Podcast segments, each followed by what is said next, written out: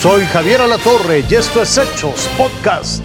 Fue a las 10.21 horario del Reino Unido, las 3.21 horario de México, cuando el rey Carlos III salió del palacio de Buckingham acompañado de su esposa, la reina Camila, pues rumbo a la abadía de Westminster, donde finalmente sería coronado por el arzobispo Canterbury, Justin Welby.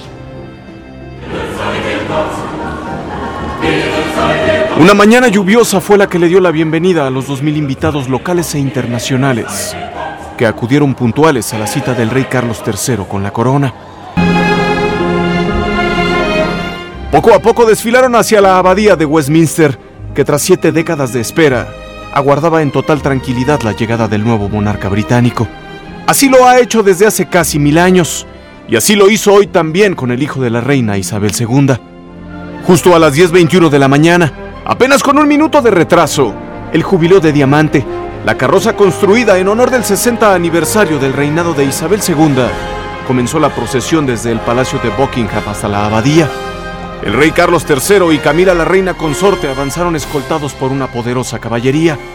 Los acompañaba también la ovación incesante de los miles de residentes y turistas que flanquearon el trayecto de dos kilómetros y que fueron los primeros en recibir los tímidos saludos que emergían desde el interior de la carroza.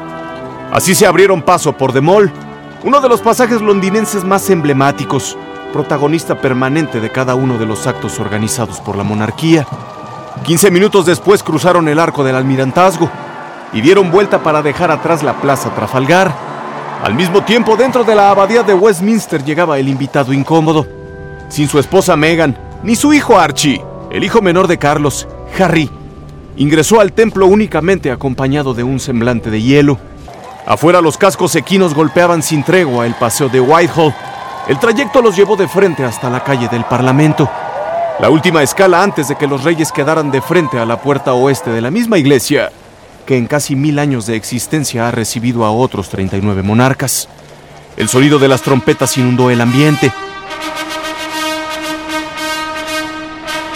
La reina consorte fue la primera en ingresar a Westminster.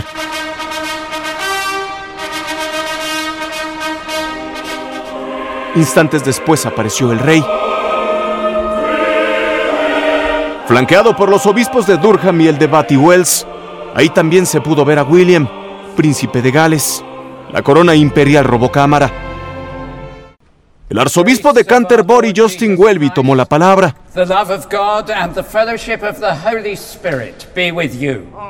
Arrancó la primera de las doce melodías elegidas personalmente por Carlos III.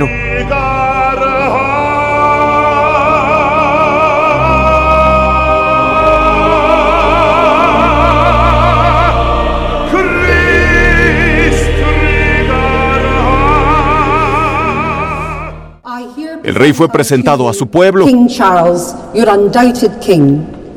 Wherefore all you are come this day to do your homage and service. Las voces se unieron para gritar Dios salve al rey.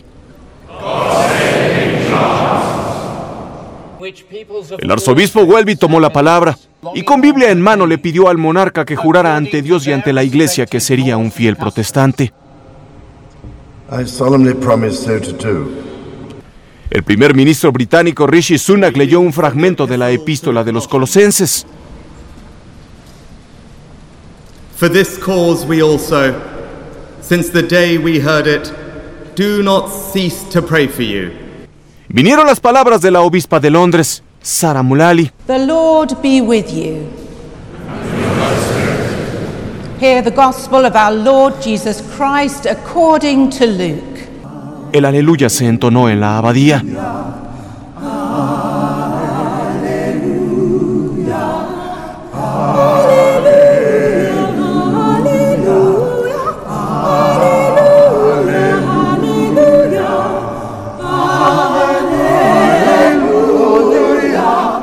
Fue una ceremonia completamente solemne que se extendió a lo largo de dos horas. By the power of the same Spirit, grant that this holy oil.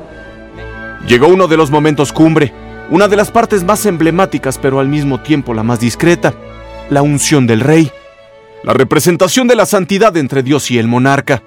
Carlos III fue protegido por el dosel que evitó que quedara expuesto ante las miradas ajenas.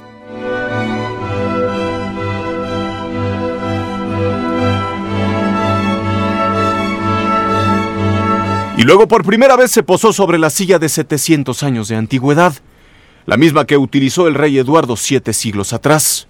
Carlos también recibió las insignias reales, las espuelas, que representan los valores y virtudes caballerescos del monarca, la espada enjollada que simboliza el poder real, bendecida por el arzobispo para utilizarse en protección del bien y el castigo del mal, los brazaletes de oro, el orbe que representa el poder cristiano, el anillo del soberano como símbolo de dignidad y fe, del compromiso que el rey tiene con su pueblo y con la iglesia. El cetro con la cruz fue colocado en su mano derecha, en la izquierda el cetro con paloma. La corona fabricada en el año 1661 robó reflectores. Dos kilos y 230 gramos de oro macizo y 444 piedras preciosas. Será la única vez que Carlos III la lleve sobre la cabeza. God save the king!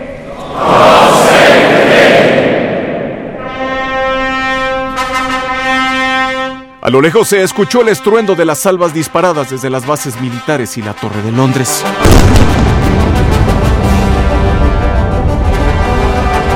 Es momento de la bendición del arzobispo. The blessing of God Almighty, the Father, the Son, and the Holy Spirit be with you and remain with you always. Amen. Luego la primera ruptura significativa con la tradición real. No todos los pares hereditarios se arrodillaron ante el rey. William, el príncipe de Gales, lo hizo en solitario para jurar lealtad, tocó la corona y besó la mejilla de su padre. Y posteriormente investida, coronada y entronizada.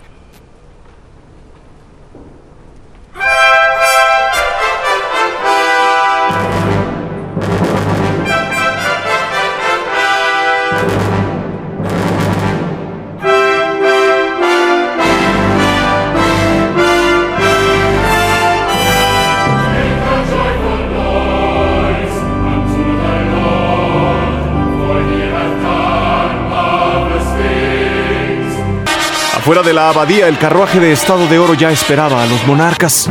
Cuatro mil efectivos de la Guardia Real y miles de testigos más los acompañaron en su camino de regreso hasta el Palacio de Buckingham. Fueron dos kilómetros de completa celebración, de una ovación sin tregua, que curiosamente parecía incrementarse cuando los príncipes de Gales, William y Kate, avanzaban a bordo del jubileo de diamante, él saludando a la gente, ella luciendo un par de aretes que pertenecieron a Lady Di. La familia real ingresó al palacio, se escuchó la salutación real de las Fuerzas Armadas. La siguiente escala fue el balcón. El rey Carlos III y la reina Camila estuvieron acompañados por al menos 15 personas más. El público los recibió con una marea de aplausos. Desde ahí disfrutaron del espectáculo que brindaron varios helicópteros del ejército británico, también del vuelo de las flechas rojas, el equipo acrobático de la Real Fuerza Aérea. Este sábado Carlos III dormirá oficialmente, convertido en el rey número 40 del Reino Unido. Raciel Cruz Salazar. Fuerza Informativa Azteca. Esto fue Hechos Podcast.